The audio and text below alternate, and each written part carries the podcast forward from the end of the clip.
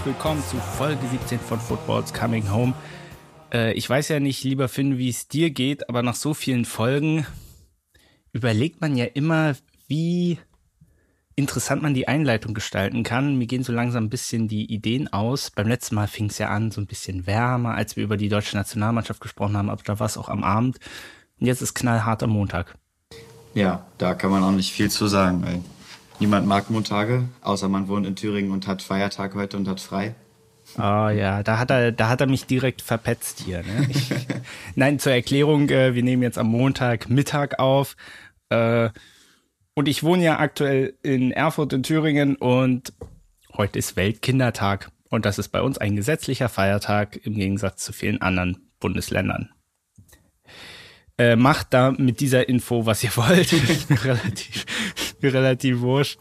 Obwohl auf der anderen Seite, jetzt gebe ich das mal zurück. Das sagt der Richtige, der ein FSJ hat und dann noch einen Tag frei hat. Ich hatte in meinem FSJ keinen Tag frei, mein Lieber. Ich hatte eine ganz normale Woche von Montag bis Freitag. Hm. Ja gut, da fällt bei mir auch Wochenendarbeit an. Aber trotzdem freue ich mich ja. sehr über einen, einen freien Tag in der Woche.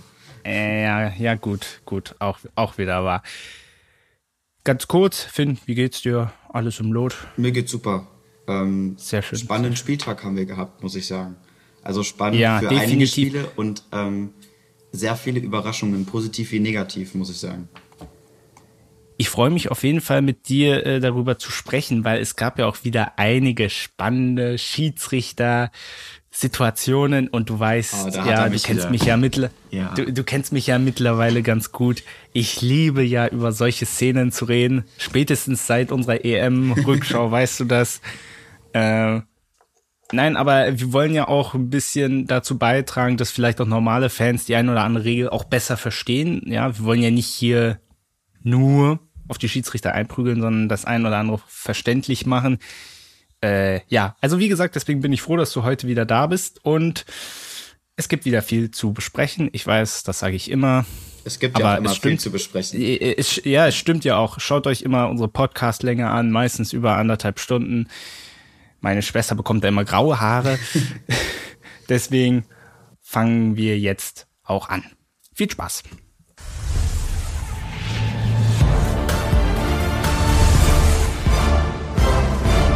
der fünfte Spieltag in der Fußball-Bundesliga. Ich weiß nicht, wieso ich so einen dramatischen Auftritt hinlege, aber ja, äh, dieser Entschuldigung, ich fand mich selber gerade super lustig. ich fand's äh, auch witzig, keine Sorge. Dankeschön. Äh, na, immerhin äh, irgendjemanden, äh, der immerhin gibt es irgendjemanden, der das witzig findet. Ist ja schon mal gut zu wissen. Äh, du hast es ja in der Einleitung schon so ein bisschen angeteasert. Dieser fünfte Spieltag hatte so eigentlich so zwei Seiten. Auf der einen Seite sehr spannende Spiele, auch wieder viele kritische Entscheidungen. Und auf der anderen Seite der Samstagnachmittag. wo, wo, äh, wo allen Konferenzguckern wahrscheinlich gerade äh, in dem Moment dann der Löffel in die Suppenschüssel gefallen ist ich habe keine Konferenz geguckt. Ich habe äh, als Bayern-Fan habe ich natürlich das Einzelspiel geschaut. Gut, das war jetzt auch nicht sonderlich spannend, aber es sind immerhin sehr viele Tore gefallen. Da war ordentlich also was los, hatte, auch wenn es nur einseitig war. Ja, genau. Äh, also daran hat es nicht gemangelt. Wir fangen aber mal chronologisch an.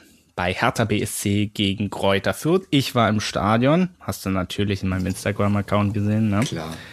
Und ich hatte ehrlicherweise so ein bisschen die Sorge, das könnte oder das hätte so ein klassisches 0-0-Spiel werden können, so wie dann am Samstagnachmittag. Aber ist es glücklicherweise nicht geworden. Die Hertha hat 2 zu 1 gewonnen. Ein sehr, sehr wichtiger Sieg. Eigentlich ein, Muss. Wenn man die Ambitionen eines Big City Clubs hat, Entschuldigung, dass ich jetzt nochmal da in die Wunde jetzt nochmal Salz streuen muss, aber es ist ja nach wie vor so. Deswegen vielleicht dein erster Eindruck, ich werde gleich meinen schildern, ich war ja im Stadion, da hat man ja oft immer noch andere Perspektiven als vorm Fernseher, aber vielleicht dein erster Eindruck zu diesem Spiel? Definitiv. Also man hat schon hohe Erwartungen gehabt, weil es eben vorher sehr, sehr schlecht gelaufen ist und wenn man dann eben auch noch gegen Aufsteiger spielt, ähm, wo man sich dann auch denkt, wenn wenn Hertha gegen die jetzt nicht Punkte holt, gegen wen dann? So. die erste Halbzeit muss, also es war, das war das Freitagsspiel, ne? Genau, Freitagabend, Flutlicht im Olympiastadion. Hm, sowas gefällt Da war ich sehr, sehr müde. Also ich glaube, in der ersten Hälfte bin ich ein paar Mal eingenickt, muss ich sagen. Oh je, so ähm, schlimm. Weil es auch eben, also ich fand, die erste Hälfte hat eben Fuß, äh, fußballerisch fast genauso viel geboten wie die zweite Hälfte, aber von der Spannung her halt nicht wirklich was. War halt so, hätte auch ein Zweitligaspiel sein können in meinen Augen. Aber erzähl doch mal, wie es im Stadion war. Wie waren die Fans drauf? Wie waren die Hertha-Fans drauf? Die, die Fürth-Fans? Wie war das? Naja, also die, die Fürth-Fans waren, sagen wir mal, relativ überschaubar, in sehr überschaubarer Anzahl mhm. vorhanden. So muss man es einfach sagen. Obwohl die natürlich einen riesigen Lärm gemacht haben, als die Fürther dann in Führung gegangen sind. Äh, per Elfmeter durch Hirigota. Ja, aber man hat so gemerkt, also die bei vielen Hertha-Fans, ich bin da ja eher so als neutraler Fan hingegangen, aber so bei vielen Hertha, Hertha-Anhängern war so eine, in vielen Aktionen so eine Grundunzufriedenheit, was ich nachvollziehen konnte. Weil viele Dinge waren noch sehr ungenau und so weiter. Auf der anderen Seite hast du gerade bei den zwei Treffern dann gemerkt, äh, was für eine Liebe die trotzdem zu diesem Verein haben und wie sie am Ende auch diesen knappen Sieg gegen einen Aufsteiger dann doch abgefeiert haben, sage ich es mal so. Ich glaube, das war ja auch der erste Heimsieg in dieser Saison. Und man hat trotzdem gemerkt, auch wenn nicht alles super war, es ist denen eine große Last von den Schultern gefallen. Erst recht, nach, nachdem es ja, nachdem sie ja auch wieder in Rückstand geraten waren, dass die da so stark zurückgekommen sind, das war, glaube ich, auch so ein kleiner Weckruf dieser Elfmeter, weil danach hat die Hertha richtig Druck gemacht. Die erste Halbzeit, äh, da waren die Berliner leicht besser, hatten zwei riesige Möglichkeiten. Eine davon müssen sie mindestens reinmachen. Die zweite Halbzeit war wesentlich besser, auch wegen des äh, Rückstandes, dass die Hertha dann Druck gemacht hat. Und ähm, was ich noch auch noch mit einfliegen lassen möchte, dass Paul Dardais Joker gestochen haben. Also er hat extrem gut eingewechselt. Ja. Dennis Jastremski, wo wir uns am Anfang äh, gedacht haben, ich war mit einem Kumpel da, der Hertha-Fan ist und da dachten wir uns schon, oh, äh, okay.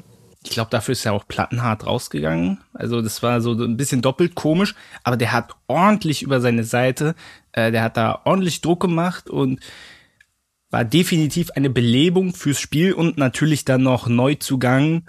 Ich muss mal aufpassen, dass ich den ordentlich ausspreche, Ekelenkamp äh, von Ajax Amsterdam, glaube ich, gekommen, der natürlich äh, den Ausgleichstreffer macht und dann das zweite Tor, was ja dann letztendlich ein Eigentor war, aber mit einleitet.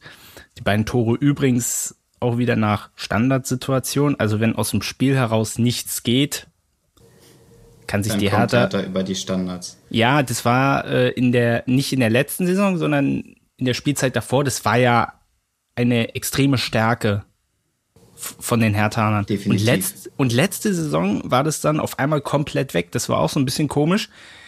Und trotzdem am Ende muss man sagen, es war ein hochverdienter Sieg. Dennoch, für die Vierter tut's mir leid, aber man hat, man hat gesehen, äh, vielen, nicht nur der Mannschaft, sondern auch den ganzen Fans, ist es eine riesige Last runtergefallen, weil ich glaube, wenn sie, wenn sie das Ding jetzt nicht gewonnen hätten, ich glaube, da wäre ordentlich Stress in der Bude gewesen. Ja. Und das war ja auch ein erkämpfter Sieg. Eben auch dieses ja, Eigentor. Das definitiv. war ja, wie man, wie man so schön sagt, ein erzwungenes Eigentor, weil er den Ball ja eben äh, da reingespielt hat und er ähm, versucht den zu klären und haut den sich dann da selber rein.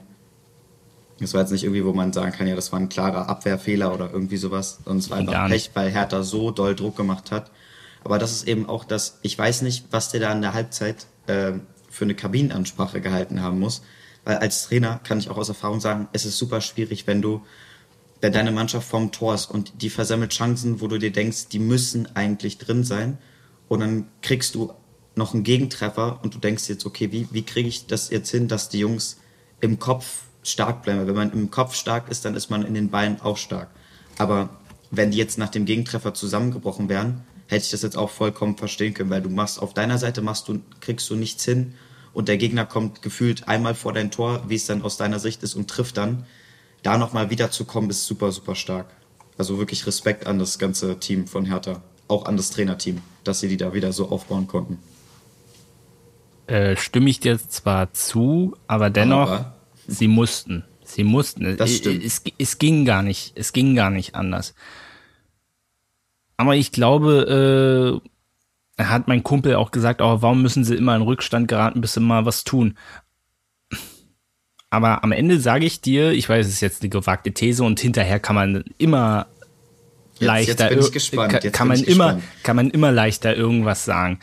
Aber ich glaube, hätte die Hertha nicht den Rückstand kassiert, hätte es sehr gut sein können, dass sie das Ding am Ende nicht gewonnen hätten. Das stimmt. Also äh, es ist nur so mein, es ist nur mhm. so ein Gefühl.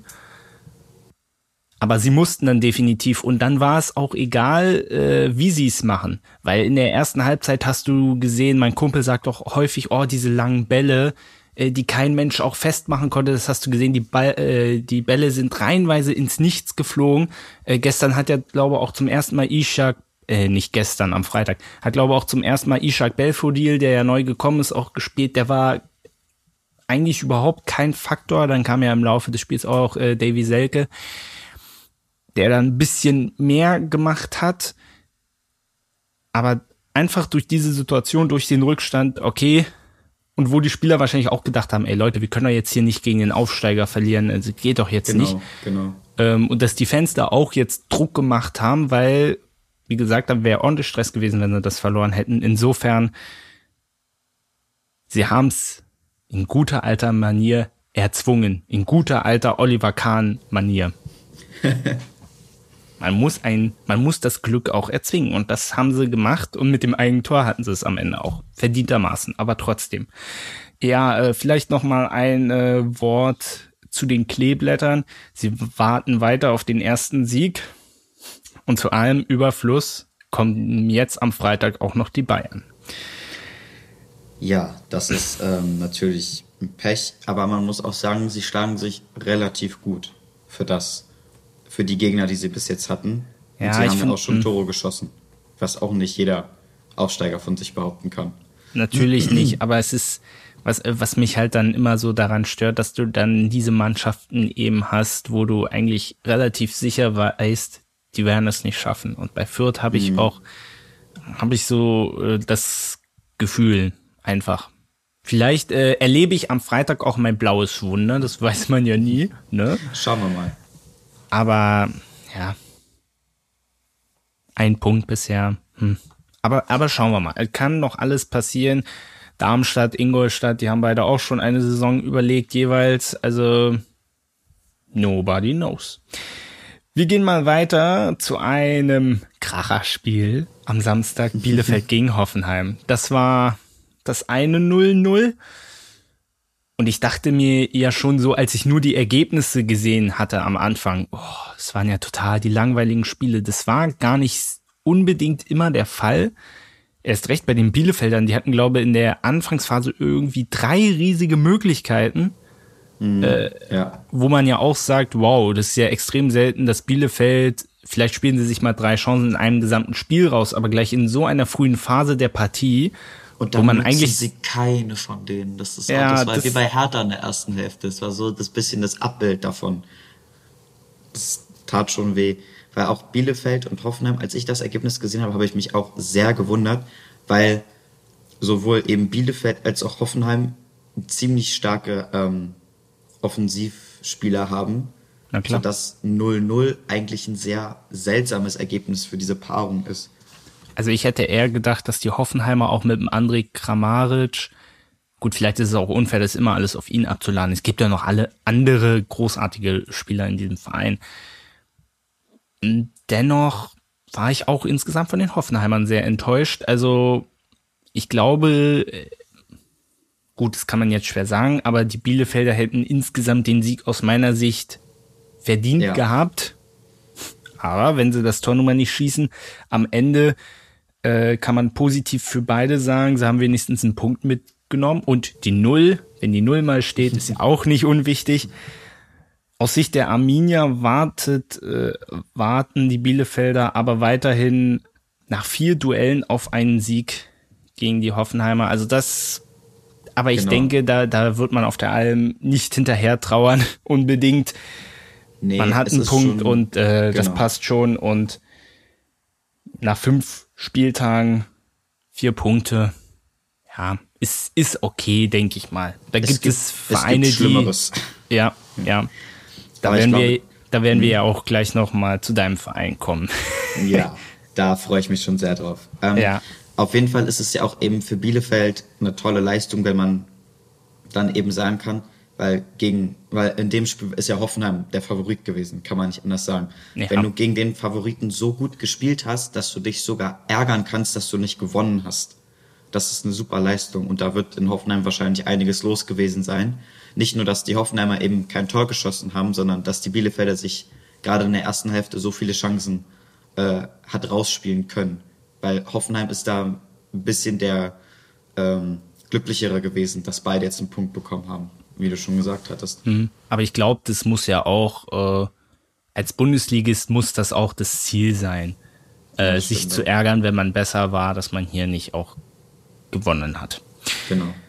Mainz gegen Freiburg war das zweite Spiel. Äh, hier muss man wirklich sagen, dass die Partie an sich nicht doll war, obwohl beide gut in die Saison gestartet sind. Gerade Mainz. Ja, ja. also die Freiburger haben jetzt äh, sind jetzt seit fünf Spielen am Stück ungeschlagen. Das letzte Mal äh, war unter äh, war 2004, 2005 unter auch eine Freiburg-Legende Volker Finke. Mm, Und Christian Streich ist ja ja eigentlich auch schon eine Legende. In dem bauen sie am Ende äh, eine Statue in Freiburg. Na, mindestens eine. Ja, Die benennen ihr Stadion wahrscheinlich nach dem oder so. Ja, definitiv. In, in Mainz ist die Stimmung schon so gut, dass sie schon Europa-Pokal skandieren. Verstehst du den Witz? Mm. Wegen Bo Svensson Europa-Pokal. Wie lange, wie lange hast weißt du dir diesen. Ich, nein, den habe ich mir nicht, den habe ich mir nicht ausgedacht. Schau dir ich weiß gar nicht, wo habe ich das gesehen? Auf jeden Fall, das hat man auf einem Plakat gelesen. Diesen Witz habe ich mir. Also der ist nicht von nee, dir? Nee, nee, nee, nee, nee, nee. nee okay, ich gut. weiß, ich, ich denke mir schlechte gut. Witze aus, aber nein, nein, nein, nein, nein, nein das habe ich auf einem Plakat gelesen. Ich, ich habe Zeugen. Schau dir die Berichterstattung. Irgendwo wird es da ein, ein Bild von geben. Ansonsten, ja, ich glaube, da können beide Mannschaften auch mitleben. Wie gesagt, die Null stand wieder, ein Punkt. Eben, ja. Aber das ist, das ist dann auch eher eine Partie, wo man eben damit rechnet, dass es 0-0 ausgehen ja, ja, könnte. Klar. Und nicht so wie bei Bielefeld gegen Offenheim, dass da keine Tore gefallen sind. Mhm. Und da war die Situation auch so, dass es der Spielverlauf auch durchaus hergegeben hat. Also von daher, ja, können da beide Teams trotzdem mit zufrieden sein. Absolut. Wir kommen zu Augsburg gegen Mönchengladbach. Für mich an diesem Samstag der Spieler des Spieltags Florian Niederlechner, der in außer der, der außer bei der Partie Bayern gegen Bochum von diesen drei Spielen das einzige Tor gemacht hat in der 80. Minute, war jetzt nicht unbedingt äh, nicht zum Guten für dich jetzt als Gladbach-Fan. Nee, das Spiel war sowieso ganz schlimm. Ja, also der FC, natürlich der FCA mit seinem ersten Saisonsieg und da habe ich als zweiten Strich schon die Frage, was ist mit Gladbach los? Ich habe ehrlich gesagt keine Ahnung, weil es gibt ja nicht so viele, also die, der Kader ist ja fast, also wenn man das mit anderen Teams vergleicht, ist er relativ gleich geblieben. Ja, eben. Es gibt, es gibt auch kaum Verletzte. So, ähm, ich weiß nicht, was der Trainer da mit denen macht, weil wenn man die letzte Saison oder den letzten Saisonstart jetzt hiermit vergleicht, das ist gar nichts. Das sind einfach alles gute individuelle Spieler. Aber es wirkt für mich so, als ob, ähm, jetzt habe ich den Namen des Trainers vergessen. Adi Hütter. Adi Hütter, Mensch, genau. Mensch, so, so schlimm ist es bei dir schon, dass du schon den Namen des Ich habe ich hab gerade fast Marco Rose gesagt. Ach, ach ähm, du, äh, das, das passiert. Mm. Der kriegt das nicht hin, sie zu einem Team zusammen zu formen. Weil man hat ja gesehen, sie hatten mehr Spielanteile, sie hatten die Spielkontrolle, zumindest in der ersten Hälfte und dann auch in der zweiten Hälfte zumindest eben teilweise. Aber sie machen damit nichts, weil Chancen haben sie auch nicht wirklich rausgespielt. Nee. Da hat dann immer der letzte Zug gefehlt. Es gab kaum Torschüsse, also zumindest kann ich mich jetzt nicht groß an welche erinnern. Das war, das war ein ganz schlimmes Spiel zum Gucken. Gerade weil ich ja vorher, ähm, ich weiß nicht, ob das jemand interessiert, aber ich bin ja auch Trainer äh, bei einer Mädchenmannschaft von der C-Jugend, die sind so 13, 14 und ähm, wir haben 12 zu 0 gewonnen an dem Wochenende. Das Ui. war ein sehr schönes Spiel. Ui. Ein sehr, sehr gutes Spiel. Und sich dann nach Hause aufs Sofa zu setzen und das zu sehen, das, das tat schon da, richtig da, da hast du, da hast du direkt zum Telefon gegriffen und hast gesagt, komm Mädels, wir gehen nochmal Fußball spielen. ja. Auch nicht schlecht. Naja, es, es ist ja halt auch so komisch, du hast alles schon angesprochen und Jetzt habe ich dir alles weggenommen. Nein, ach, mir, ich würde sagen, es tut mir leid. Nein, nein, nein, nein, sonst bin ich doch der, äh, derjenige, der immer hier viel zu viel redet und mein, meinen Gästen vor allem alles Inhaltliche wegnimmt. Aber was ich noch mit anfügen kann, der Auftakt gegen Bayern, dieser Punkt, wo man auch hätte gewinnen können. Ich meine, es war ja gut. Dann gab es zwei Niederlagen, insbesondere das 4 zu 0 gegen Leverkusen, wo man, wo gefühlt alles Pech dieser Welt äh, zusammenkam dann gegen Bielefeld gewonnen, jetzt aber gegen Augsburg wieder verloren und man hat auswärts auch noch keinen einzigen Punkt geholt. Schwierig. Was mache ich als Außerstehender jetzt aktuell mit Borussia Mönchengladbach? Wo soll ich die hin, hin verorten? Die sind auf Platz 16. Gut, das wird jetzt, hat jetzt erstmal keine Aussagekraft. Keine Frage. Aber was mache ich jetzt mit denen? Ich meine, die müssten doch, die müssten es doch nach Europa schaffen. Das ist ja auch deren Anspruch. Und die Saison, wie gesagt, wenn wir jetzt auch dann noch zu anderen Teams kommen und so, und oh, die sind so schlecht gestartet, die Saison ist noch extrem lang, ja. Aber auf der anderen Seite sind wir jetzt auch schon bei Spieltag 5, wo man, wo sich auch schon gewisse Dinge abzeichnen. Ist jetzt nicht mehr ganz am Anfang. Und Fakt ist nun mal, äh, die Gladbacher haben auch keine Dreifachbelastung. Und dafür ist es bis hierhin äh, sehr mau. Ja, das stimme ich absolut zu. Also ich hoffe, dass die es irgendwann nochmal hinkriegen, sich aus diesem Loch, wo sie jetzt aktuell drin sind, sich da rauszuziehen. Weil sie haben ja schon gewonnen. Sie können das ja. Aber sie müssen das eben kontinuierlich durchziehen. Sie müssen sich dieses dieses Niveau, was sie da gezeigt haben, als sie gewonnen haben, das müssen sie kontinuierlich halten. Weil auch Gladbach eben so eine Mannschaft ist, die spielt mal richtig gut, dann spielen sie wieder richtig schlecht, dann wieder richtig gut. Die kann man nirgendwo so ein bisschen so sagen, da geht's eher nach oben oder da geht's eher nach unten. Das, das springt immer so hin und her.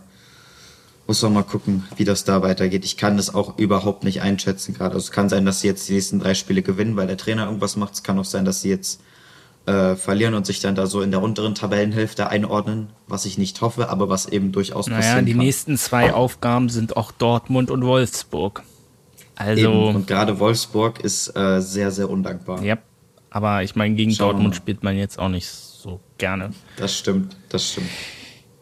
Bayern gegen Bochum, ein sehr torreiches Spiel, nicht, sonder nicht sonderlich spannend, äh, das muss man ja zugeben was die Bochumer gut gemacht haben, insbesondere in der Anfangsphase. Äh, und das fällt mir ja natürlich insbesondere auf als jemand, der viele Bayern-Spiele guckt. Im Vergleich zu vielen anderen Bundesligisten. Sie haben von Anfang an Druck gemacht, die Bayern auch in ihrer eigenen Hälfte unter Druck gesetzt, mit einem sehr hohen Pressing. Das machen vor allem dann auch noch in der Allianz Arena, das machen nicht viele Mannschaften. Das ist schon frech. Aber es ist, es ist dann halt so, dass er dann hinten ordentlich auf die Mütze dafür bekommen haben. Weißt du, es ist immer so, gerade bei Mannschaften, die deutlich den Bayern unterlegen sind, und das sind ja nun mal die meisten, vor allem in der Bundesliga, immer so äh, dieser Gedankengang, okay, stellen wir uns jetzt nur hinten rein und versuchen alle dicht zu machen und sie dann über Konter zu erwischen, was ja in der letzten Saison auch sehr gut funktioniert hat, weil die Bayern in der Abwehr nicht so gut waren. Oder pressen wir sie einfach mal, setzen wir sie unter Druck, riskieren aber damit, dass sie dann mit vier Pässen, dass die Bayern dann kontern und dann mitunter, dass sie dann richtig vermöbelt werden. Das war bei den Bochumern so ein bisschen der Fall. Was würdest du, wenn du, wenn du Trainer einer Mannschaft wärst, wo du weißt, okay, die anderen, die sind uns Haus hoch unterlegen, was machen wir jetzt? Was würdest du machen? Ähm, die, die Situation hatte ich schon tatsächlich. Und es ist eben eine schwierige Entscheidung. Ich würde das immer, zum Beispiel in der ersten Hälfte, würde ich es eben teilen. Weil auf Pressing zu spielen, also den Gegner auch in seiner eigenen Hälfte anzulaufen, die Passwege zuzustellen und zu hoffen, dass er dadurch den Ball verliert, das ist konditionell eine sehr, sehr schwierige Aufgabe, gerade für die Stürmer und die Außen, die äußeren Mittelfeldspieler, weil die wirklich dann nur am Laufen sind. Ich würde es so machen, dass eben, wenn ich auch weiß, was du schon gesagt hast, dass man die Bayern eben durchaus auch so erwischen kann oder eben auch durch Konter. Die ersten 15 Minuten machen wir das, wir ziehen das voll durch, wir rennen die an, wo es geht. Wenn wir dann Gegentreffer einfangen, dann ist es halt so, das war das Risiko, was wir eingegangen sind. Wenn wir damit ein Tor schießen, umso besser. Und wenn die ersten 15 Minuten nichts passiert, dann ziehen wir uns zurück, stellen hinten alles zu und machen es dann in der zweiten Hälfte nochmal genauso. Egal wie es dann steht, egal ob wir dann, ob es dann 0-0 steht oder ob wir 0-2, 0-3, 0-4 hinten liegen. Weil was er meine, also der Ansatz ist sehr gut, die beiden auch mal unter Druck zu setzen. Aber was er meiner Meinung nach eben nicht so gut gemacht hat, ist, dass er das die ganze Zeit durchgezogen mhm. hat. Weil irgendwann muss man auch seinen Spielern signalisieren, okay, das bringt nichts, wir stellen uns hinten rein, weil es macht auch keinen Spaß, wenn du immer wieder, immer wieder läufst, du kriegst die Bälle nicht und du siehst, dass hinten einfach riesen Löcher entstehen, aber der Trainer sagt trotzdem, bleib vorne, bleib vorne, wir versuchen Tore zu schießen. Und wenn du als Spieler nicht mehr wirklich davon überzeugt bist, von deiner Aufgabe und was der Trainer dir sagt, dann machst, machst du das auch nicht richtig. Naja, also man hat ja schon in der ersten Hälfte dann die Auflösungserscheinungen gesehen. Ja, äh, ich glaube, dafür steht symptomatisch dieses Eigentor von Lampropoulos, äh, mhm. wo der da, ach, es war so ein mieses Ding. Es, ich glaube, das könnte äh, Kacktor des Monats werden. Naja, weil das ist einfach so extrem unglücklich, wie der den Ball da, äh, wie der Pass kommt und er läuft genau in diesen Pass rein und möchte ihn zum Torwart, glaube zurückspielen und äh, schiebt und der fliegt dann da schiebt ihn genau an ihm vorbei. Also maximal bitter. Aber es war ja durchaus auch nicht so, dass in der zweiten Hälfte, gut, da waren die Bayern jetzt in der Defensive auch nicht mehr so konzentriert, aber sie hätten ja durchaus das eine oder andere Tor auch machen können. Ich denke nur mal an Ganvula, der da, glaube zwei riesige Chancen hat oder sogar drei.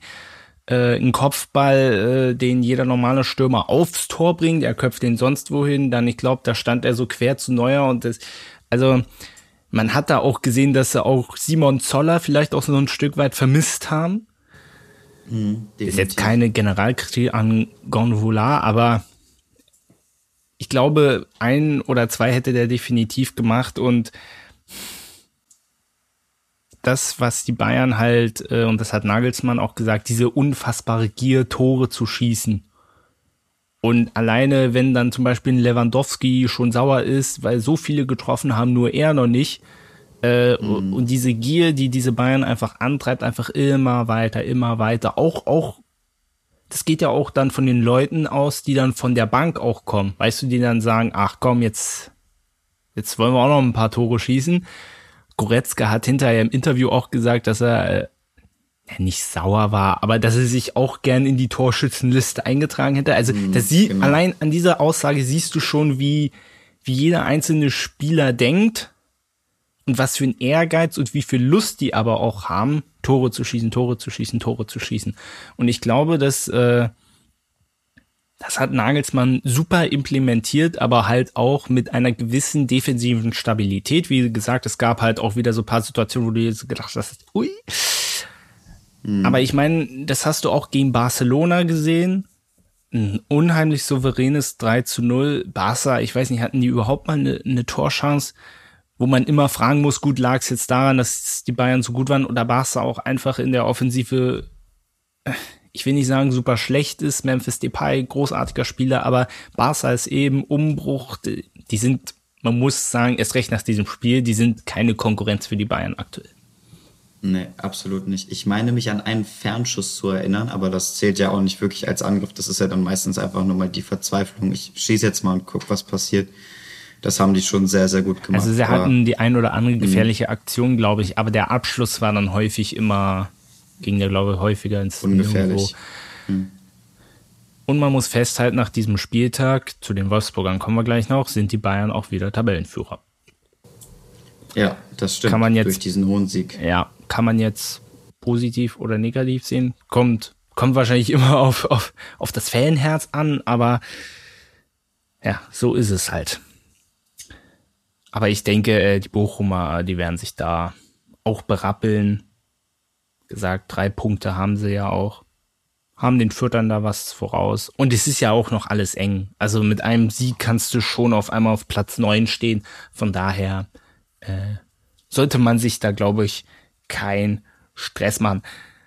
Eine Sache will ich bei den Bayern doch nochmal ansprechen. Äh, Josua Kimmich hat ja verlängert schon vor paar Wochen. Jetzt hat auch Leon Goretzka nachgezogen.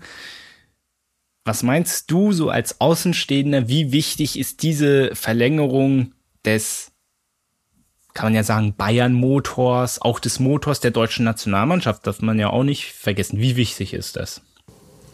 Ähm, sehr wichtig. Allein, also vom Spielerischen her natürlich, weil angenommen, er würde jetzt irgendwo anders hingehen, würde das natürlich eben ein Riesenloch in die Mannschaft reißen. Wen stellen wir jetzt dahin?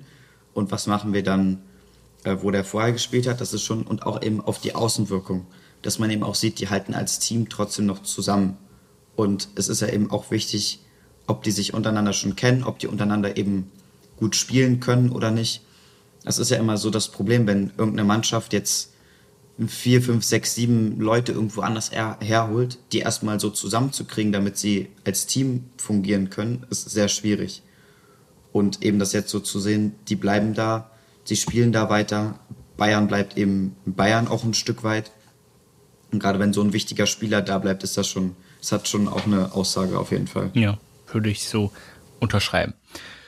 Und damit gehen wir zum Abendspiel. Köln gegen Leipzig. Und es wurde ein sehr gutes, muss ich ja, sagen. auf jeden Fall. Äh, mit einem Ergebnis, wo man vielleicht jetzt hinterher wieder schlau sagen kann, okay, das hätte man auch erwarten können, wenn man die aktuelle Situation bei beiden Mannschaften sieht, aber trotzdem halt auch irgendwo überraschend ist. Ein 1 zu 1. Wie hast du dieses Spiel erlebt? Es hat sehr Spaß gemacht zuzugucken, ja, weil es eben auch sehr unerwartet war. Ähm, meiner Meinung nach hätte Köln das auch gewinnen können. Aber, aber da sieht man eben, was das, hm. was das, was die für einen für einen äh, positiv bekloppten Trainer haben, wenn man das mal so ausdrücken darf. ja. Wie der da an der Seite, das macht auch schon was, weil ich denke mir immer so, wenn man als Trainer zu viel schreit und der, der ist ja nur am Schreien, ich weiß nicht, was der für Halstabletten hat, dass er das jedes Wochenende aushält, ja, ja. der wird ja beim Training nicht anders sein. Ähm, wenn man zu viel schreit, dann hört, hören die Spieler irgendwann nicht mehr hin, weil das dann eben nichts Besonderes mehr ist. Aber man sieht ja auch, wie engagiert er ist. Der schießt ja auch jeden Ball mit auf der in seiner Coaching-Zone und köpft auch jeden Ball mit und ist da unterwegs. Und das macht ja auch was mit den Spielern. Der kann die so erreichen und es hat ja auch funktioniert, weil fußballerisch und technisch sind die Leipziger besser. Das ist gar keine Frage.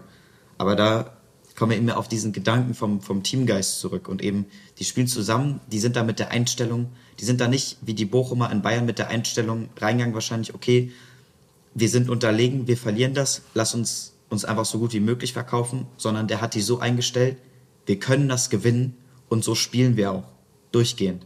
Und das hat auch was mit Ding gemacht. Und ich meine, einen Punkt aus Leipzig mitzunehmen, das ist ein absolut, absolut super äh, Ergebnis. Ja, du hast es im mhm. Prinzip alles schon richtig ausgeführt.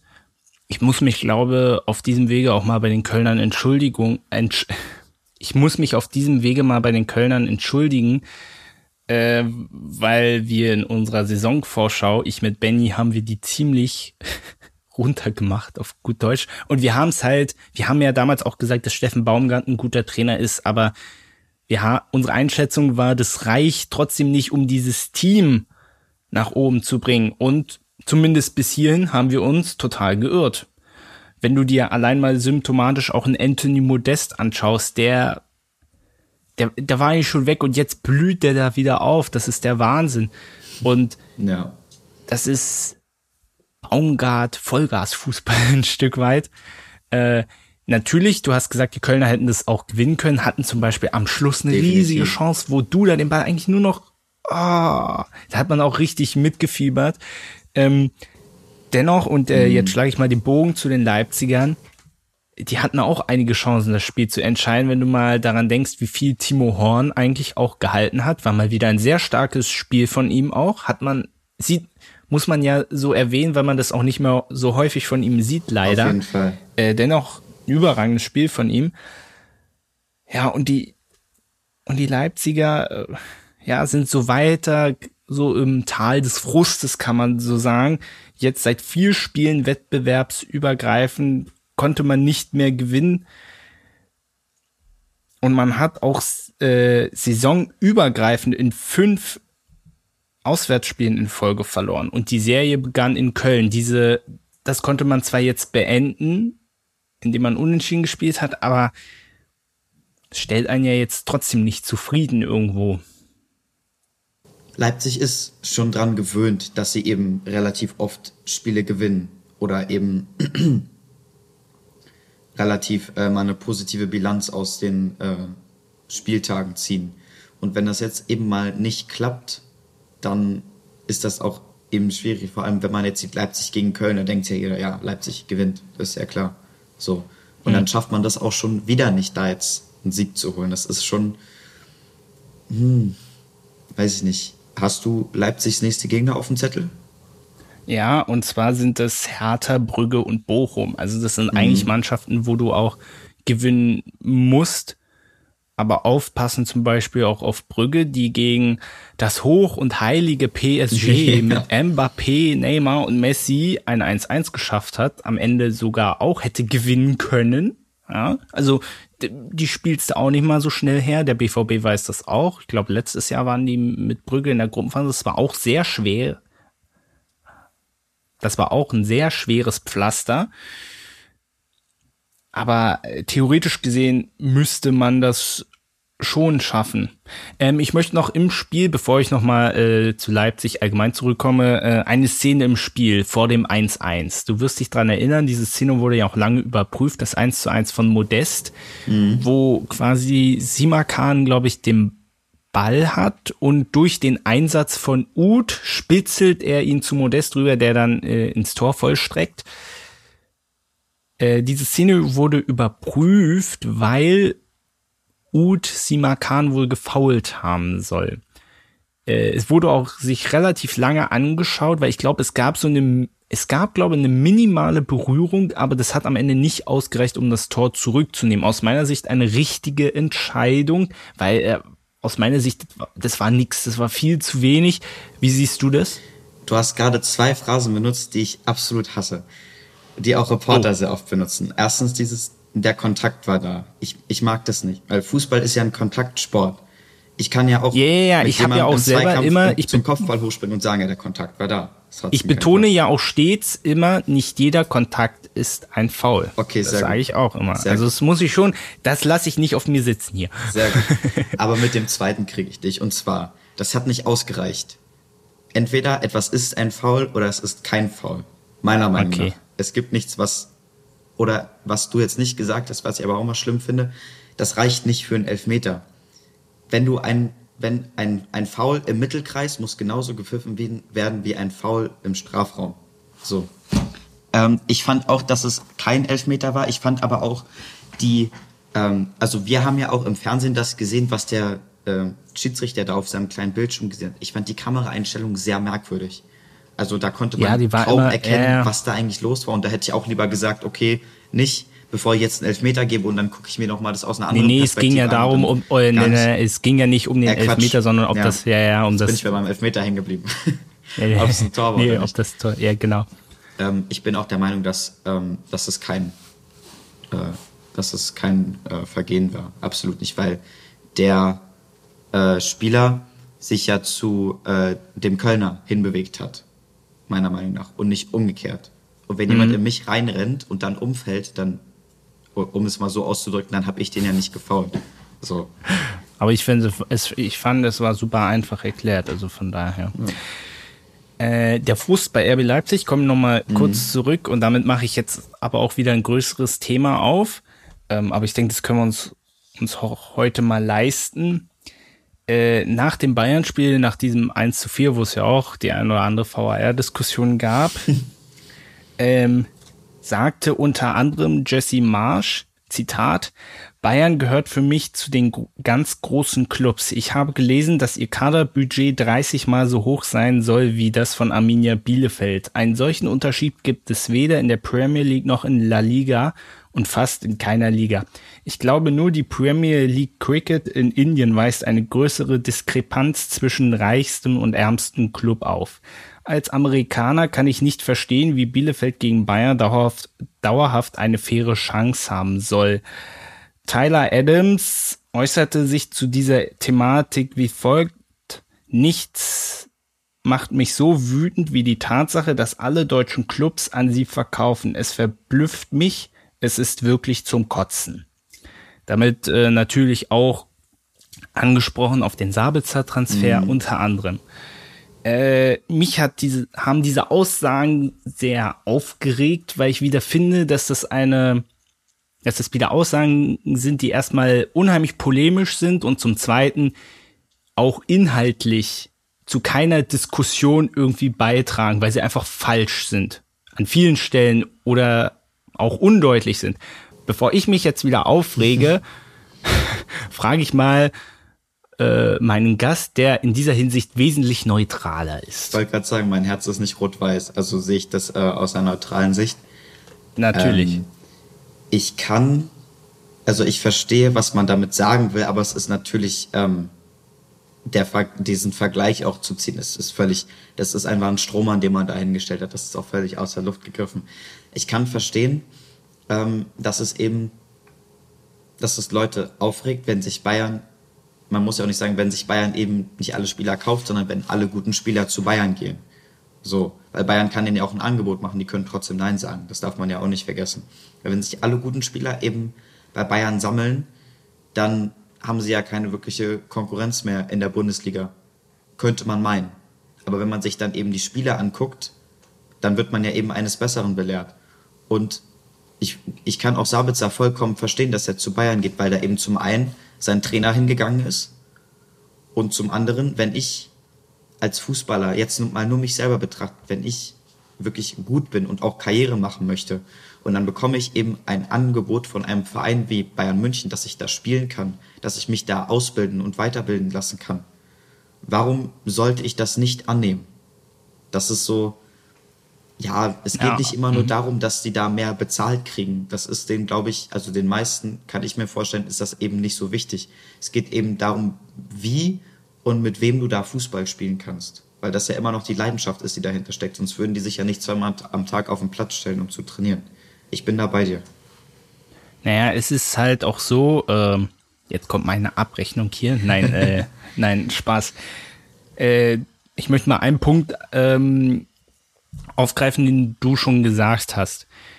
Auf der anderen Seite beschweren wir uns doch, wenn die Leute alle ins Ausland rennen. Ja, genau. Wie mit einem Sancho und so weiter und so weiter dann jammern wir den allen hinterher, oh, die haben in der Bundesliga gespielt und jetzt gehen die alle ins Ausland, weil die die Bundesliga nicht spannend genug finden. Aber auf der anderen Seite sagen wir dann, äh, bei, die gehen alle nur zu Bayern. Dieselbe Diskussion ist ja jetzt auch mit Erling Haaland. Äh, deswegen kann ich null verstehen, äh, wieso jetzt dieses Thema aufgemacht wird. Äh, ich gehe mal kurz, also das mit Tyler Adams, das hat so wenig Inhalt, der hat da nur seine Emotionen laufen lassen. Also, wenn mich etwas angekotzt hat, dann war das seine Leistung gegen Manchester City. Mehr sage ich dazu nicht. Nee, bevor, der ist doch nur neidisch, dass er kein Be äh, Angebot von Bayern gekriegt hat, sagen wir mal ganz ehrlich. Ähm, und äh, äh das von Jesse Marsh. Also, wenn er schon sagt, er ist Amerikaner, erstmal die Amerikaner haben vollkommen anderes System. NHL, NFL, NBA, das ist ein komplett, das ist mit Deutschland, Europa, das ist null zu vergleichen, ja. So.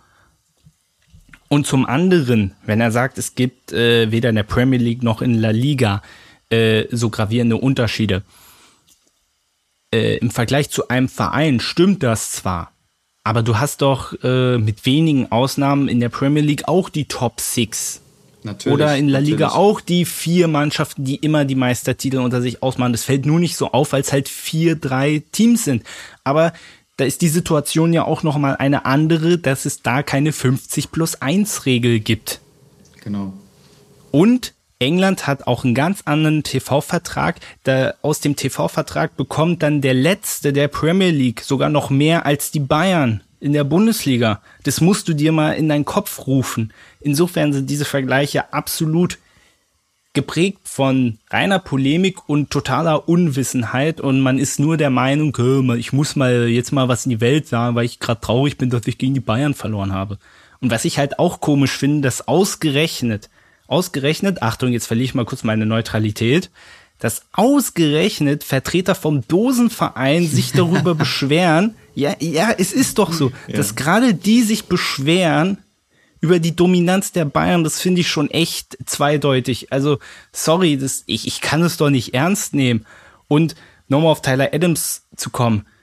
Aber so ist doch das Geschäft. So funktioniert auch das Geschäft in allen anderen Ligen. Die ganz Großen kaufen von den Großen. So. Und die Großen kaufen von den Mittleren. Die Mittleren kaufen von den Kleinen und die Kleinen kaufen von den ganz Kleinen.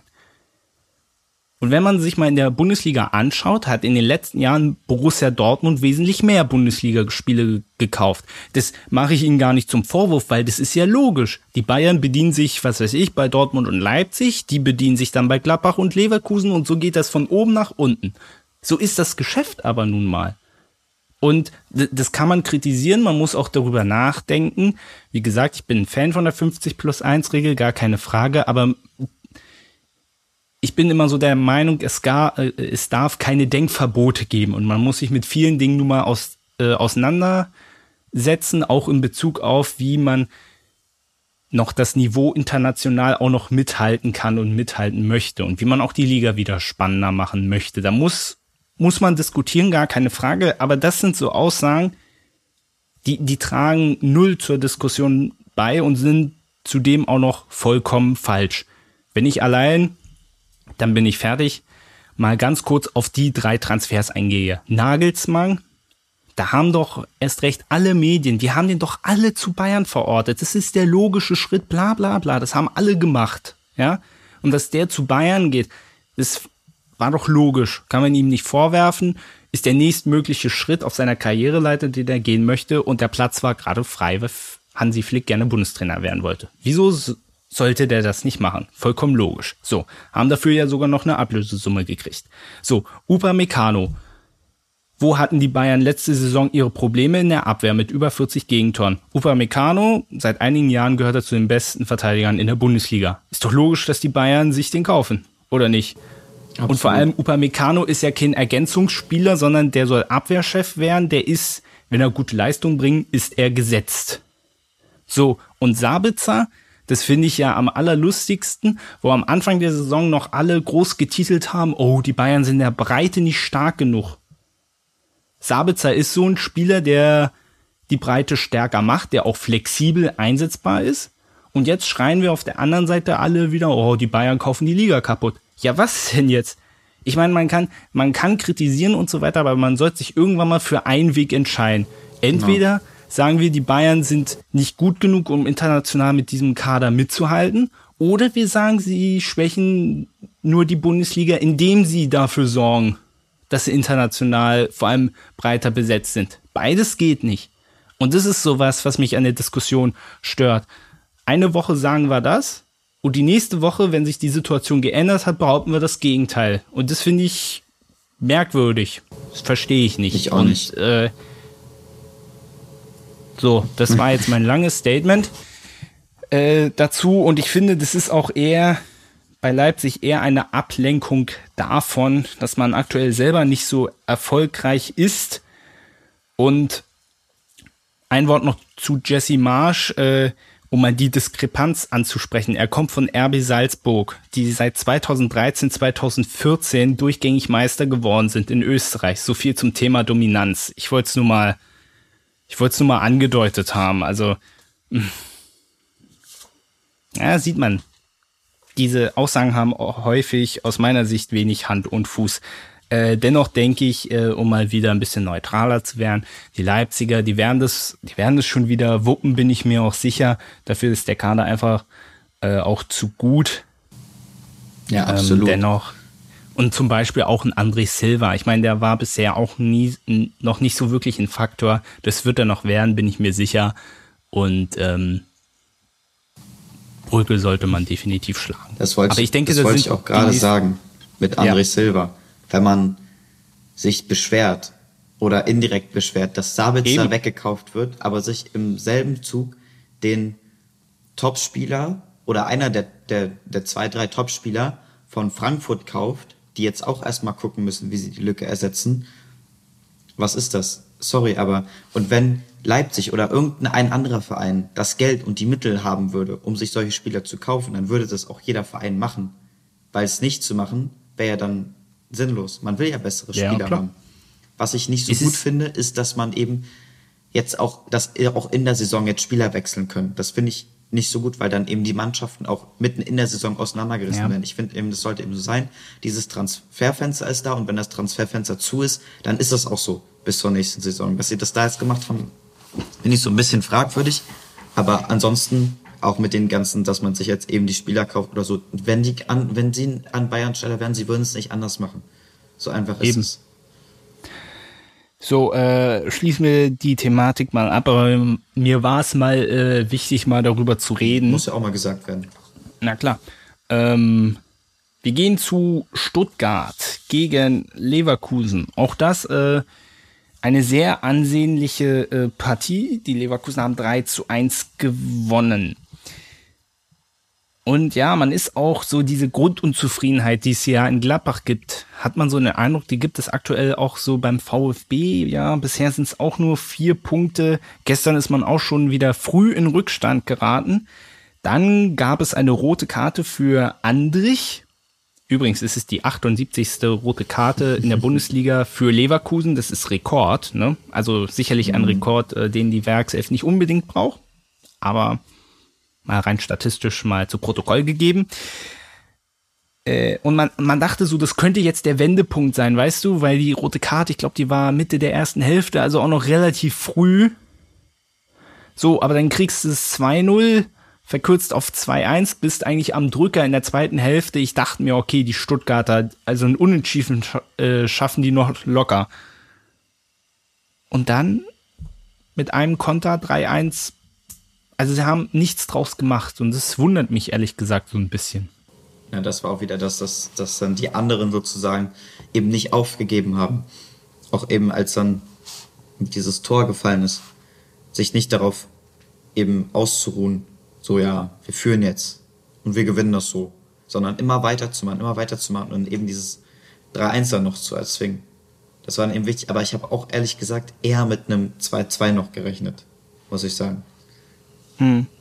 Naja, das war ja dann, ich glaube, das 3-1 fiel dann noch ziemlich äh, am Schluss, somit nach dem Konter, somit war die Messe mhm. dann auch gelesen und es bleibt auch dabei, dass der VfB jetzt äh, schon zum zehnten Mal zu Hause gegen Leverkusen nicht gewinnen konnte. Also auch mal eine Sache, die man mal ändern müsste, äh, für Bayer positiv zu erwähnen ähm, dass sie ja jetzt auch unter der Woche gegen Ferenc Schwarosch 2-1 in der Europa League äh, gewonnen haben. Das möchte man ja auch mal erwähnen. Auch da waren sie in Rückstand, haben das am Ende noch gedreht, hochverdientermaßen. Wenn man sich die ganzen Chancen vor allem am Ende mal anguckt, äh, Platz 4. Es läuft. Es läuft bei der Werkself. Definitiv. Kann man nicht anders sagen. Jeder ja. Leverkusen-Fan wird sich freuen. Mhm. Und ich glaube, für die Stuttgarter, äh, das nächste Spiel gegen Bochum wird schon so ein Schlüsselspiel sein, glaube ich so. Jetzt nicht abschließend, ne, aber ist eine Partie, die man als Stuttgart durchaus gewinnen ja, muss, will ich nicht sagen, aber ein sollte. Punkt, ja, man, eigentlich im, im Normalfall. Oder was man zumindest äh, nicht verlieren sollte, um es mal ja. so auszudrücken. Ja, das, das trifft's besser. Dortmund gegen Union ein schönes 4 zu 2. Das Spiel habe ich leider nicht live gesehen, weil ich da schon im Zug saß. Ähm,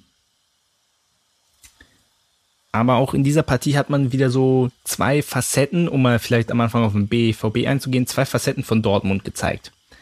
Auf der einen Seite diese überragende Offensive mit Erling Haaland, äh, dieses, dieses Tor von Guerrero am Anfang, oh. Wunderschön. Sau coole Bude.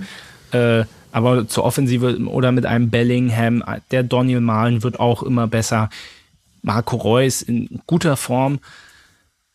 Und dann hast du hinterher wieder diese Abwehrprobleme. Immer. Durchgängig. Ich weiß nicht, ob du hast, ja, du hast jetzt, ich habe mir das hier auf meiner schicken Tabelle, du hast jetzt schon wieder elf Gegentore und nur Hertha, Bochum und Fürth haben mehr. Und ich meine, du kannst noch so eine tolle Offensive haben und wir freuen ja uns auch alle immer über Spektakel und so weiter. Aber gestern war es ja auch wieder so, du hast souverän 3-0 geführt, dann fällt es 3-1, du denkst dir so, okay, weil die Unioner, die waren gestern nicht so gut drauf, ähm, und dann fällt auf einmal das 3-2, okay, sie machen dann auch relativ schnell das 4-2, aber es ist immer ein Ritt auf der Rasierklinge obwohl du denkst, der BVB hat alles im Griff. Das war auch gegen das zum Beispiel der Fall, wo sie dann in der Nachspielzeit auf einmal noch das 2-1 kriegen. Ja, genau. wo, vorher, wo vorher alles safe war. Weil das kommt dann immer auch so aus dem Nichts. Wenn man die führen ja, 3-0, man denkt sich so, okay, also ich habe das schön meinem Vater geguckt und der meinte, der mit seiner Erfahrung meinte so, ja, Union schießt gleich ein Tor. Ich so, ja, ja, alles klar, tun sie nicht. Haben dann wirklich ein Tor geschossen, weißt du, ne? Aber dann eben, dann wackelt auch gleich alles. Dann kommen die so ein bisschen ins Schleudern, auch dann passieren, also bei Dortmund passieren immer mehr Fehler hinten und Union eben als Kämpfermannschaft, die nutzen das dann ja eben auch aus und pressen dann weiter und machen weiter Druck. Dass äh, Haaland mit seinem äh, Tor dann auch nochmal Nein gesagt hat, ist ja nochmal eine andere Sache. Aber der rettet die schon mit seinen äh, Alleingängen, auch vor solchen äh, Spielen. Ja, natürlich Guerreros Tor und auch die anderen Tore die waren super. Aber wenn Haaland nicht nochmal das 4-2 schießt am Ende, dann kann es auch mal 3-3 ausgehen, weil Union ja. dann eben immer weiter kämpft. Und sowas dann nochmal aus der Hand äh, zu geben oder fast aus der Hand zu geben, das ist eben nicht die, ähm, das sollte man, gerade wenn man ähm, Dortmund ist, sollte man das nicht zulassen. Ja. Shit, jetzt habe ich meinen Gedanken vergessen. Einen Augenblick. Ah ja. Äh, vor allem, wenn man bedenkt, dass die Unioner jetzt unter der Woche, ja, die Dortmund haben auch unter der Woche gespielt, ne, aber für die Unioner, ne, neue mhm. Erfahrung, international spielen, Dreifachbelastung, dann auch noch auswärts bei Slavia Prag. Ich glaube, hätten sie dieses äh, Europacup-Spiel nicht gehabt, dann hätte es gut und gerne sein können, dass sie auch noch das 3-3 erzielt hätten. Auf jeden Fall. Und das ist eigentlich komisch, weil der BVB war doch klar besser. Erstaunlich. In vielen Fall. Dingen. Bessere Kombinationen, besser, bessere Pässe gespielt. Das Einzige, was so ein bisschen wackelig war, immer war, waren die Zweikämpfe. Da hat Union immer mal ein paar mehr gewonnen, aber das ist am Anfang eben nicht aufgefallen, weil Dortmund eben die meiste Zeit in, äh, im Ballbesitz war. Wollte ich nur ja. mal dazu sagen. Naja, aber es fängt ja im Prinzip dann auch schon an, wieder mit, mit einem Elfmeter, wo du die dann mhm. wieder auch ins Spiel zurückholst, ein Stück weit. Ich bin beim BVB noch so, so, ein bisschen skeptisch. Wie gesagt, man wird es jetzt die nächste Zeit ja auch noch sehen, in welche Richtung das geht. Wie gesagt, Offensive gar keine Frage. Notfalls, wenn der Haaland mal nicht trifft, tun es auch andere. Das stimmt. Ich denke, das ist, das ist ja auch mal wichtig zu wissen. Trotzdem Vorsicht in der Abwehr. Man hat einen richtig guten Keeper mit Gregor Kobel. Hat man jetzt schon einige Male gesehen. Aber man hat auch bei den Bayern letzte Saison gesehen, auch ein Manuel Neuer kann nicht 40 Gegentore verhindern. Das stimmt. Daran sollte man sich orientieren. Das letzte Spiel, Wolfsburg gegen Frankfurt. Ich habe es ja schon angesprochen, der VfL hat äh, ja mit diesem Unentschieden die Tabellenführung verloren und das auch so ein Stück weit unnötig. Man war das bessere Team. Auch das Spiel habe ich nicht live gesehen, habe nur mal die Highlights gesehen. Allein schon äh, Wout Weghorst, ich glaube, der ist richtig ausgerastet, wie viele Chancen der hat wieder hat liegen lassen. Das ist in dieser Saison irgendwie öfter so der Fall. Ich meine, er macht trotzdem regelmäßig seine Tore, aber er lässt auch unfassbar viel liegen wieder. Hat auch mhm. jetzt wieder das Tor, glaube ich, gemacht, aber ich will nicht sagen, Chancentod, das ist Quatsch. Wout Weghorst, super. Viele Mannschaften würden sich so einen Stürmer wünschen, aber dieses Spiel hat so ein bisschen gezeigt, trotzdem, dass in der Offensive so ein bisschen noch die Kaltschnäuzigkeit fehlt, aber das ist Jammern auf sehr hohem Niveau. Denn trotzdem muss man festhalten, der VfL erst recht mit dem Fußball, mit dem Marc van Bommel spielen lässt, Das funktioniert im Großen und Ganzen super. Und vor allem auch defensiv ist man extrem stark. Bis hierhin zwei Gegentore. Das ist und, sehr, sehr Und noch stark. lustiger, diesen, diesen Wert, darf man auch mal erwähnen, erwähnen, teilt man sich mit Mainz 05. Mhm. Auch nicht schlecht. Äh, wie bewertest du den VfL? Ähm, sehr, sehr, also mit Marc van Bommel als Trainer natürlich, äh, das kommt auch nochmal dazu, ähm, sehr starkes Auftreten immer. Auch mit dem, was sie haben. Also sie machen halt viel aus dem, was sie haben. Ja. Aber zu Wout Bechhaus auch nochmal. Ähm, ich habe manchmal das Gefühl, der ist nicht, also der hat eine super Technik und auch super Schuss, ist keine Frage, aber der ist im Kopf manchmal nicht, der ist manchmal nicht cool genug vom Tor, um es mal so auszudrücken. Also eben, du kannst als Mannschaft auch so viel gute Sachen rausspielen, weil ich, ich habe das Spiel gesehen, es war oft so viel gut rausgespielt, auch viele Angriffe, aber das Letzte fehlt dann immer. Und wenn du dann eben kein Lewandowski oder Haaland vom Tor hast, der die halt der neun von zehn Dingern reinmacht, sondern eben Wechhorst, der fünf von zehn trifft, was immer noch eine super Quote ist. Aber wenn du ganz oben mitspielen willst, dann müssen mehr Dinger sitzen. Das ist einfach, ja. das frustriert auch irgendwann, wenn du immer wieder, weiß nicht, ähm, Vigila Vogi oder wer das war, wenn du mal fünf, sechs, sieben Flanken schlägst und es wird einfach nichts draus, das frustriert irgendwann. Ja. Äh, die Frankfurter, vielleicht auch nochmal ein Wort zu denen, haben in der letzten Saison äh, zweimal gegen den Tabellenführer gewonnen. Damals waren es Hoffenheim und Bayern. Jetzt hat es ganz knapp nicht gereicht, aber am Ende, ich glaube, können die Frankfurter überhaupt froh sein, hier mit dem Unentschieden rausgekommen zu sein. Ähm, ich komme gleich auf die Wolfsburger äh, nochmal zurück. Ich möchte mal kurz darauf eingehen. Ja, die Frankfurter waren ja jetzt auch im Einsatz gegen Fenerbahce in der Europa League. Und es war auch so eine äh, kuriose Sache. Du wirst äh, dich an diesen Elfmetern in der Nachspielzeit erinnern, ähm, der von Trapp verursacht wird, dann hält er den und im Nachschuss macht den einer rein. So. Und dann, und dann, und dann schaltet sich der VAR ein und das Tor wird zurückgenommen, weil der Spieler von Fenerbahce zu früh in den Strafraum gelaufen war. Äh, generell ist diese Regel ja nicht neu. Ne? Die die kennt man ja, wenn man zu früh in den Strafraum läuft. Allerdings war das nicht normalerweise immer so, dass der dann zurückgenommen wird, also beziehungsweise dass der Elfmeter dann wiederholt wird, war das nicht mal so. Ich wusste gar nicht, dass es dann oder wird er nur wiederholt, wenn die anderen Spieler in den Strafraum gelaufen sind, also vom anderen Team. Warte, das hatte ich in meiner Schiedsrichterausbildung. Das muss ich mal kurz zusammenkratzen. Das war ziemlich äh, kompliziert. Also wenn Nein, nein, das war, das war richtig. Denn pass auf, wenn ein Spieler der verteidigenden Mannschaft zu früh in den Strafraum läuft und dann Tor fällt, bleibt es dabei, weil das Tor ist ja der größtmögliche Vorteil. Nee, ja, wenn, ja, klar, das ist ja logisch. Wenn der verteidigende Spieler reinläuft und der, der Spieler trifft nicht, wird wiederholt. Egal, ob okay. der jetzt einen Einfluss gehabt hat oder nicht. Wenn jetzt ein Stürmer zu früh reinläuft, es hat umgekehrt, wenn ein Stürmer zu früh reinläuft, der Spieler trifft, wird wiederholt. Wenn ein Stürmer reinläuft und der Spieler trifft nicht, dann wird nicht wiederholt, weil du willst ja denen nicht einen Vorteil dafür geben, dass sie was falsch gemacht haben. Ja, Muss man gut. schon gut aufpassen dabei, aber das ist schon, äh, hm. das ist berechtigt. Ja, ich wollte mal, ich möchte auch ein bisschen schlauer werden in Sachen Regeln und so und auch unsere Zuhörer. Ja, da habe ich genau. dann noch, äh, später noch eine Frage für dich, um es schon mal kurz vorwegzugreifen. Hast du ähm, das Spiel Werder gegen den HSV gesehen oder da irgendetwas mit? Ich würde da, ich würde nur noch die Bundesliga abschließen und dann können wir uns. Okay, also du hast es noch, du hast noch auf dem Zettel. Sehr gut. Na klar, na klar, na klar. Das war alles, was ich wissen wollte. Na klar, okay. unbedingt. So, ähm, ja, äh, Frankfurt also 1-1 gegen Fenerbahce am Ende gut da, äh, noch damit davon gekommen. Mhm. Obwohl äh, die Eintracht von den Spielanteilen hätten sie es auch mhm. gewinnen müssen. Äh, Wolfsburg äh, habe ich ein bisschen zu früh zugemacht. Ich wollte eigentlich noch ein Wort zur Champions League verlieren, äh, weil zum Spiel gegen Lille.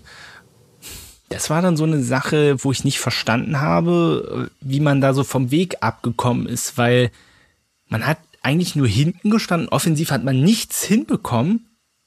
Und defensiv war man äußerst wackelig. Dann John Anthony Brooks auch, der da, glaube ich, auch mit Gelb-Rot vom Platz geflogen ist. Ui. Also da dachte ich mir, ja, holla die Waldfee, was ist denn da auf einmal los? Du siehst in, äh, in der Liga jedes Wochenende, wie stark die spielen und gegen Lille gehen sie da am Ende noch mit einem 0-0 raus, was sehr, sehr glücklich war. Ich glaube, da gab es doch in der Nachspielzeit auch einen Elfmeter, der dann zum Glück außerhalb war, also war es ein mhm. Freistoß. Holla die Waldfee. Also das, das war ein bisschen, das fand ich ein bisschen merkwürdig. Ja, das stimmt. Also natürlich ist es eben immer noch mal was anderes, auch vom Kopf her, wenn du dann in der Champions League spielst, ja, auch gegen Gegner, die du nicht kennst, weil man äh, Bundesliga, man kennt sich ja auch irgendwann. Aber trotzdem ist das keine Entschuldigung, da so aufzutreten. Natürlich sollte, wenn man die nicht kennt, sollte man immer ein bisschen vorsichtiger spielen, weil wenn man jetzt gleich vorne reinrennt und dann ein Tor kassiert, ist das auch dumm. Aber das war eine ganz, also das war wirklich einfach schwach von den Wolfsburg. Und dass das auch, das war wieder so wie bei ähm, Bielefeld-Hoffenheim. Das ist, dass das 0-0 ausgeht, ist eigentlich fast schon illegal, weil da hätten, da hätte, also ich finde, äh, Lille hätte auf jeden Fall ein Tor schießen können und das hätten, hätten sie auch schießen müssen. Wahrscheinlich, ja, wahrscheinlich sogar eher müssen. Also sind wir auch glücklich davon gekommen. So, machen wir diesen fünften Spieltag mal zu. Haben sehr ausführlich darüber geredet. Wir haben noch ein paar sonstige Punkte, unter anderem natürlich auch das Nordderby. Hm. Da, da freuen wir uns schon sehr drauf. Können wir schön über Schiedsrichter diskutieren. So, aber den fünften Spieltag machen wir jetzt erstmal zu.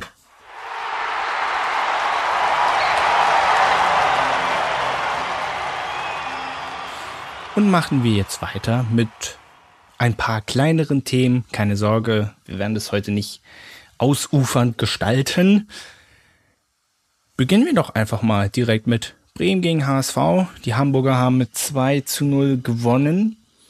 Wir wollen natürlich vordergründig auf die sehr kritischen Szenen, Finn lächelt schon, äh, auf die kritischen Szenen in diesem Spiel eingehen. Da gab es einige davon. Ich überlege gerade, mit welcher wir anfangen. Wollen wir chronologisch durchgehen? Ja. Sehr gut. Also, Jetzt ist die Frage, ich überlege gerade, was, womit fing es denn an? Also es gab zwei gelbe rote Karten, aber das war jetzt nicht ganz chronologisch. Am Anfang ist ein äh, ist der Werderaner Kapitän groß vom Platz geflogen. Ah ja, ah, genau, genau, das war die erste gelb-rote Karte. War ein klares Ding, war vollkommen unnötig, mich, oder? Ich meine, wieder für mich ist das sogar glattrot in meinen Augen. Hatte ich, hatte ich auch überlegt. Ich wollte dann nicht so der derartig, aber es gibt Argumente durchaus dafür. Also Fakt ist, es ist total dämlich, wie der da reinspringt. Also. Ja, vielleicht, vielleicht auch mal für die Leute, die es nicht gesehen haben. Ja. Der Torwart vom HSV hat den Ball neben seinem Tor, legt ihn sich einmal vor, um ihn wegzuschlagen. Groß läuft ihn an, was ja erstmal noch voll normal ist, und grätscht dann mit beiden Füßen, gestreckten Beinen und offener Sohle in den Torwart rein und fliegt mit Gelb-Rot vom Platz. Für mich war das nicht nur rücksichtslos, was eine Verwarnung nach sich zieht, sondern ja, einfach brutal. Das ist ein Feldverweis auf Dauer, den kannst du mit glattrot runterschicken. Da sagt auch niemand was. Auch was du schon gesagt hast. Selbst wenn er da jetzt den Ball abgrätscht, dann hat der HSV Abstoß und er hat nichts gewonnen. Also, vor allem auch noch als Kapitän, da hast du ja noch irgendwo eine Vorbildfunktion. Das war völlig. völlig ja, vor allem, wenn du schon, wenn du schon gelb hast. Also. Eben. Völlig, keine Ahnung, was mit, was in den Gefahren ist. Was auch nicht das erste Mal, dass er vom Platz fliegt. Ich habe keine Ahnung, was die da in dem sehen, dass er da noch äh, als Kapitän spielen darf. Wirklich ja. nicht. Ähm, als nächstes kam doch, glaube ich, schon die kritische Elfmeterszene, oder? Dann? Äh, ja, stimmt. Die zweite gelb-rote Karte kam danach, ne? In die, kam, äh, die kam erst in der zweiten Halbzeit. Ähm, ja, stimmt, und zwar, stimmt. aber es war, aber wir sind ja dann im Prinzip schon bei Schonlau. Mhm. Äh, langer Ball, Duck strengt in den Strafraum ein, Schonlau ist bei ihm. Und äh, also auf den ersten Blick war das so, nach einem sehr heftigen Stoß von Schonlau kommt Duxch im Strafraum zu Fall und es gibt keinen Elfmeter. So, mein erster Gedanke war, hm, muss man sich nochmal angucken, weil gerade ähm, äh, gerade im Strafraum, man denkt ja immer so, ich meine, man hat ja auch gesehen, dass Duxch ja auch selber mit dem Körper so ein mhm. bisschen, man denkt, weißt du, ist vielleicht auch ein normaler Zweikampf. Passiert halt. Äh, gerade bei so mit Stoßen und so, da bin ich immer relativ unsicher, hm, was ist jetzt zu viel, was ist zu wenig, was ist Körpereinsatz, ne, was geht gerade so noch durch. Das ist oft, finde ich, bisschen schwierig rauszufiltern. In der Wiederholung hast du dann aber klar gesehen, er kommt nicht nur irgendwie durch Stoßen zu Fall, sondern es gibt unten am Knie eine klare Berührung. Ja. So. Aber Herr Stegemann, beziehungsweise Herr Jöllenbeck im Kölner Keller, gibt dem Schiri kein Zeichen, sich die Szene vielleicht anzugucken. Dementsprechend, es läuft normal weiter. Was man auch noch nicht vergessen darf, ich nehme mal die gelb-rote Karte für Schonlau jetzt mal vorweg. Mhm. Die hätte er in dieser Szene schon gesehen. Er war schon verwarnt. Das stimmt. So. Das heißt, man hätte schon in der zweiten Hälfte wäre es wieder pari-pari gewesen, was die Anzahl der Spieler auf beiden Mannschaften, ja. äh, bei beiden Mannschaften gewesen wäre. So. Für mich, wie für die meisten, glaube ich, äh, stellt sich hier äh, die altbekannte Frage. Wieso geht der Schiedsrichter nicht raus und sieht sich diese Szene an? Weil für mich ist das ein ganz klarer Elfmeter. Es gibt den Kontakt unten am Bein, der zum Fall führt. So, und ähm, jetzt kannst du mir widersprechen, so wie vorhin, kannst mir Vorwürfe machen, dass ich doch so wenig von Regeln ahnung. Nein, hast du ja nicht gemacht. Aber äh, wie gesagt, der normale Dödel, der normale Fan, der äh, sieht diese Szene und fragt sich nur so, hä? What? Ich muss sagen, für mich war das kein Elfmeter. Weil Schäm oh mein Gott. Geh nach Hause. Nein, nein, nein, nein, nein, ich will nichts hören. Nein, okay, okay erzähl. Ich gehe aus dem Zoom-Call raus. Nein. Nein, nein, ähm, nein, nein. Ich habe mir das auch ähm, vor der Aufnahme habe ich mir das auch nochmal angeschaut. Und zwar sieht man, dass äh, Duxch vorher sieht, dass äh, er nicht mehr an den Ball kommt. Und man sieht, dass die mit den Armen so ein bisschen rangeln, aber der Ball ist vor dem, der HSV ist rechts hinter ihm und Duxch dreht sich nach links ein. Und wenn ich nach links gehe und jemand ist rechts hinter mir, dann erzwinge ich ihn, also zwinge ich ihn dazu, dass er mich trifft. Und für mich hat sich Duxch einfach, als er gesehen hat, dass er nicht mehr an den Ball kommt, hat er sich einfach fallen lassen. Und dadurch, dass er sich beim HSV eingehakt hat, hat er ihn mitgerissen. Also meiner Meinung nach hätte man da sogar eher Freistoß für den HSV pfeifen können. Weil Aber, diese Berührung mh. am Knie, diese Berührung am Knie, wenn mich jemand, überleg mal, wenn du, wenn dich jemand am Knie trifft, dann knickst du mit deinem Knie vielleicht ein oder du sagst in dich zusammen, aber du fällst nicht so nach vorne, dass du dich abrollen musst über die Seite. Das passiert nicht. Außerdem, mhm. dieses eine Sache noch. Ja, ja, klar, alles gut. Habe ich, hab ich auch gelernt. Schwalben erkennt man immer ganz gut daran, dass, sich, dass die Spieler sich immer gleich auch im Fallen schon so drehen, dass sie zum Schiedsrichter gucken können, um zu gucken, ob der jetzt pfeift oder nicht. Ist nur ein Mini-Detail, aber das war auch eigentlich fast sofort der Fall. Also für mich ist das auf keinen Fall ein Elfmeter gewesen. Okay.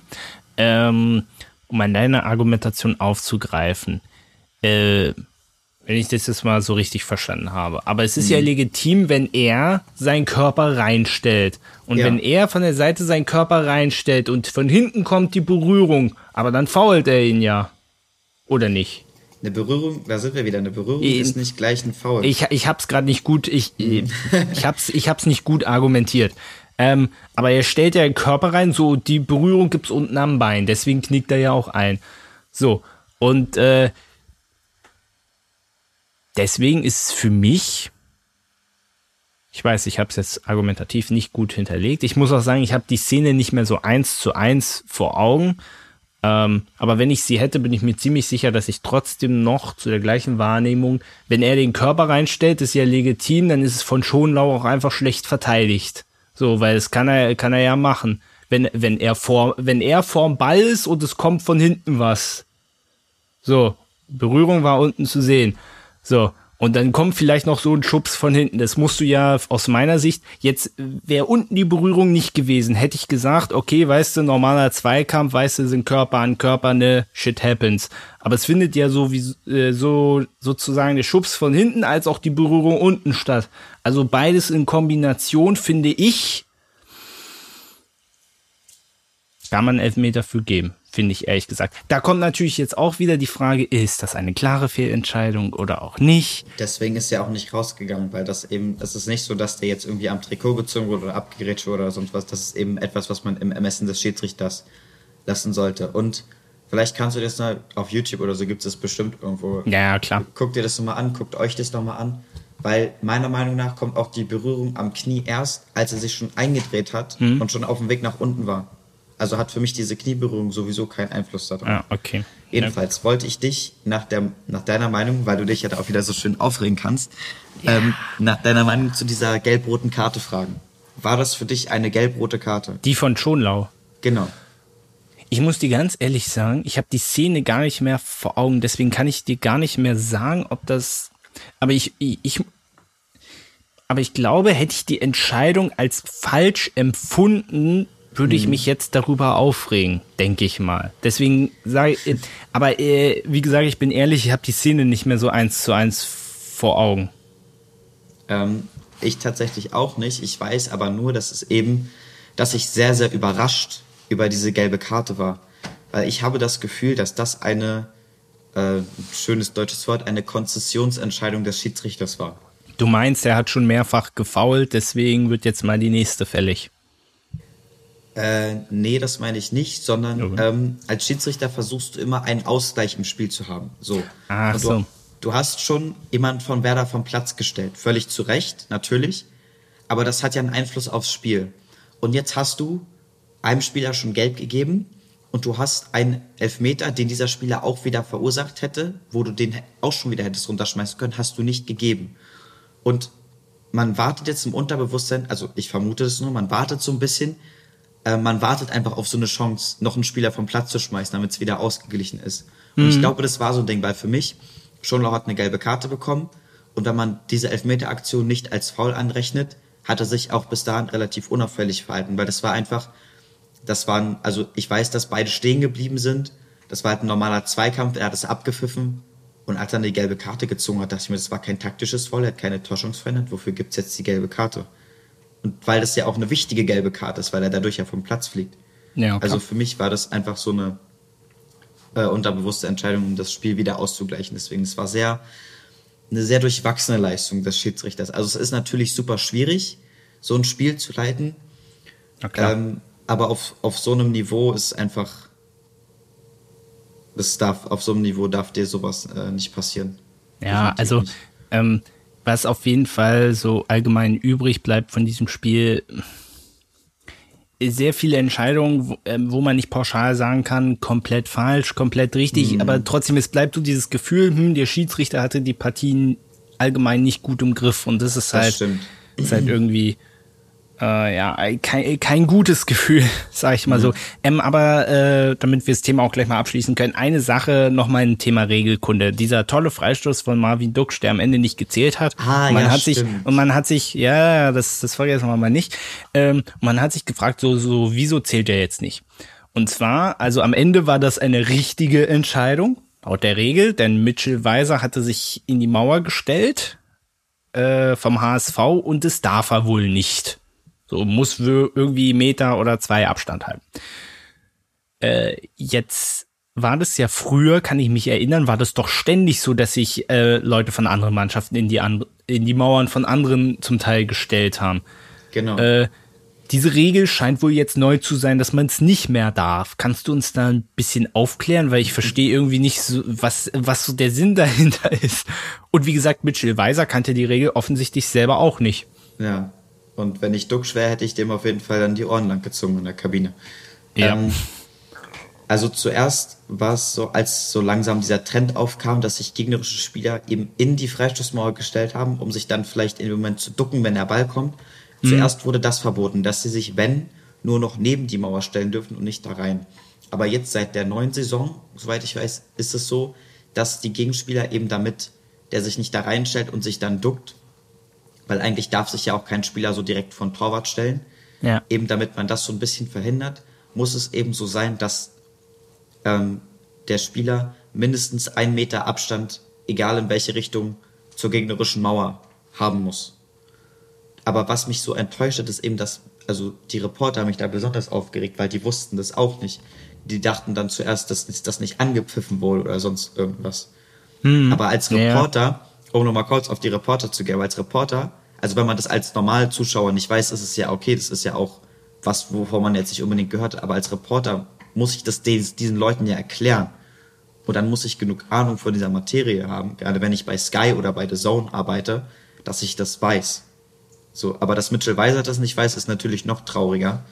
Mhm. Ich äh, weiß nicht, ob die das nicht gesagt bekommen haben oder ob das dem egal war. Ich, äh, ich habe keine Ahnung. Das tat, tat auch schon weh.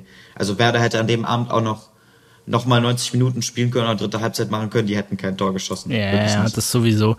Aber ist ja schon äh, so bezeichnend. Es ist ja bisher ja auch diese Situation nie vorgekommen. Ja, das stimmt. Also von daher muss man ja irgendwie was gesagt haben oder ich weiß es nicht. Ich werde jetzt zukünftig öfter drauf, obwohl jetzt wird es keiner mehr machen, aber man hätte wahrscheinlich davor mal darauf achten müssen, ob, sie, ob das wirklich alle auch so machen und ob das auch so kontrolliert wird. Aber wahrscheinlich im Idealfall oder nein, eigentlich im schlechtesten Fall kommt es dann erst dann halt bei so einer Szene raus, wo dann ein Tor mhm. entsteht und dann auf einmal fragen sich alle, wieso zählt das dann jetzt nicht? Äh, und vorher hat es keinen gejuckt, weil da nichts Weltbewegendes draus entstanden ist, möglicherweise. Ähm, aber, aber schön, dass du wenigstens ein bisschen zur Aufklärung beiträgst. Sehr äh, gerne. Na, ist ja, ist ja, ist ja wichtig, ist ja wichtig zu wissen. Ein kleines Thema habe ich noch und zwar Stefan Kunz wird neuer Trainer der türkischen Nationalmannschaft, wird heute mhm. wohl seinen Kontrakt unterschreiben. Ich denke, die Türkei haben da einen richtig guten Fang gemacht. Wir haben ja äh, in unserer EM-Rückschau auch ein bisschen drüber geredet. Die haben ein Team, auch ein junges Team. Ich glaube, ihnen fehlt der richtige Trainer und Stefan Kunz ist so einer, der das kann der das nachgewiesen hat. Und ich glaube, ähm, ich glaube auch, dass so der Schritt, auch mal eine A-Nationalmannschaft zu trainieren, äh, den hat er einfach verdient. Und in Deutschland hat er auf, hoffentlich, wir hoffen ja alle, dass unter Hansi Flick gut läuft, hat er halt auf absehbarer Zeit erstmal keine Chance. So, und äh, ich finde es sehr traurig.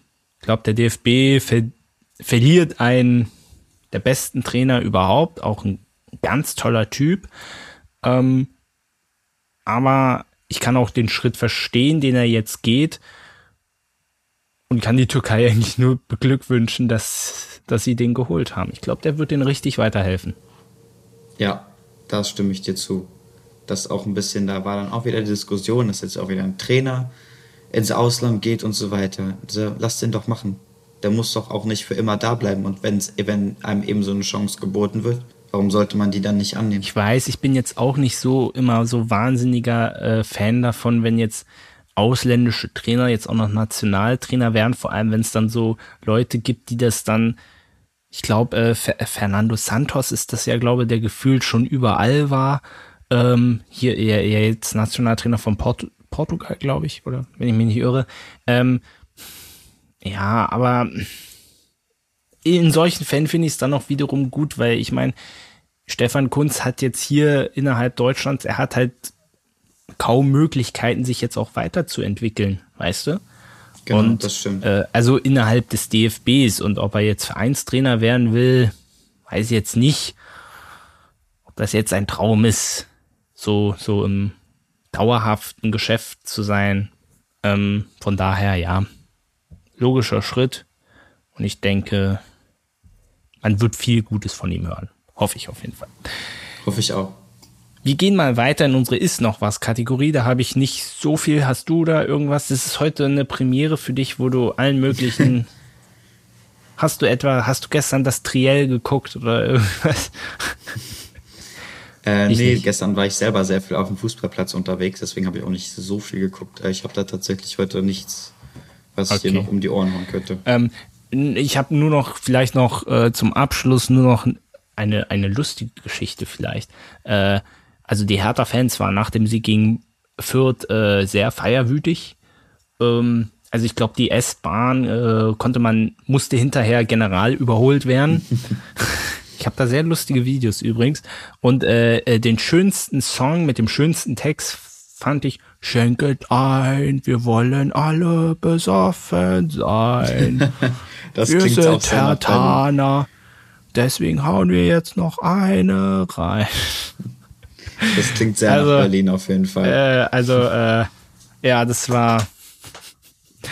Also ich bin ja selber einer, der weniger Alkohol trinkt. Äh, die hatten auch alle. Und dann hat noch einer angefangen in der eh schon vollen S-Bahn, dann noch ähm, hier E-Zigarette, die haben ja auch immer so einen süßlichen Geruch oh. und dann dampft auf einmal die ganze S-Bahn und da ist man dann froh über seine Maske, glaube ich. Oh. Dachte ich mir so. Also es war ja zum Teil lustig, aber vor allem hatte ich, vor allem die, die sprang dann in der S-Bahn noch so auf und ab. Das ganze Zug hat gewackelt, du. Also, also es war auf einer Seite lustig, auf der anderen Seite so. okay, Leute. Hättet da mal ein Schlückchen weniger. Man kann es auch übertreiben. Ja, ja. Okay, dann habe ich doch vielleicht noch eine kleine Sache, wenn wir bei Fans ja, hau sind. raus. Ähm, ich äh, drifte mal ab zum Mädchenfußball. Und zwar haben äh, gestern unsere C, äh, unsere erste C-Jugend hat, ähm, also ich trainiere bei Berolina Mitte, hat gegen den ersten FC Union gespielt, gegen die Union-Mädchen. Ähm, und danach haben unsere ersten Frauen gegen die zweiten Frauen von Union gespielt, die auch ähm, Regionalliga spielen, soweit ich weiß, also relativ hochklassig. Die haben da Fans mitgebracht. Also die haben ja bei uns gespielt. Die ganze Bande war voll mit Union, Union Bannern. Irgendjemand hat, also zwei Leute hatten so eine riesige Flagge dabei, die sie durchgängig geschwungen haben und du hast die ganze Zeit gehört, Eisern Union, Eisern Union. Die ganzen 70 Minuten des C-Spiels und die ganzen 90 Minuten des Frauenspiels durch. Wirklich. Krass die feiern alles und die gehen dann auch wahrscheinlich zu irgendwelchen Spielen, denen ist auch scheißegal, wer dann spielt, Hauptsache Union. Das ist krass. Das hat mich sehr überrascht. Ja, zeig den Fansupport, da, da wirst du Benny jetzt sehr erfreut haben. Ja, das glaube ich. Habt da wenigstens, haben die dann wenigstens gewonnen? Also Union, Union hat 1-0 äh, gewonnen durch ein sehr, sehr schönes Freistoßtor von äh, einer, mit der ich übrigens früher zusammengespielt habe, weil die lange bei Bero gespielt hat. Ähm, Oh, sogar noch gegen den Ex-Verein. Das sind ja immer, das sind ja immer sowieso immer die interessantesten Geschichten. Ja, da waren bei Union waren insgesamt vier die äh, vier Ex-Bero-Spieler. Ähm, und das C-Spiel musste leider abgebrochen werden, weil sich eine Unionsspielerin am Knie verletzt hat und dann noch Krankenwagen kommen musste. Das war nicht so schön. Das wird nochmal neu angesetzt. Oh, ja. ähm, das passiert auch, das gehört auch dazu. Aber das, das Frauenspiel war sehr, äh, sehr interessant. Und Union hat auf jeden Fall sehr, sehr treue Fans. Ich war froh, dass die bei uns gespielt haben und wir nicht da in die Hämmerlingstraße mussten, neben das äh, Stadion. War ich sehr froh drüber. Also, also ihr wisst jetzt auch alle, wo ihr Finn äh, theoretisch antreffen könnt. Wenn ihr in Berlin Kommen alle. Ja, genau, kommen alle vorbei. Nee, ja, mein, äh, cool. Meiner C2, den äh, habe ich den Podcast auch schon angedreht. Da haben sich ein paar auch das äh, WM-Dings äh, angehört. Die fanden das gut. Sehr schön. Ich bringe dir neue Zuschauer, äh, Zuschauer, Zuhörer damit. Ja, ja, ja, ja, es ist, ist wichtig, ist wichtig. Ich rufe auch, äh, äh, den Aufruf starte ich äh, gleich nochmal. Also mhm. Haben wir noch am Ende. Ich weiß nicht, bist du, eine Sache hätte ich doch mal, mhm. interessierst du dich für die NFL? Äh, nein, überhaupt nicht. Schade. Egal, dann mache ich das jetzt, dann mache ich das jetzt ganz schnell. Also meine Dolphins haben ordentlich auf die Fresse gekriegt. gegen die Buffalo Bills ein schlankes 35 zu 0. Äh, aber ähm, vielleicht, vielleicht kennst du dich so ein, trotzdem ein kleines mini bisschen aus. Äh, Benny ist großer Seattle Seahawks Fan.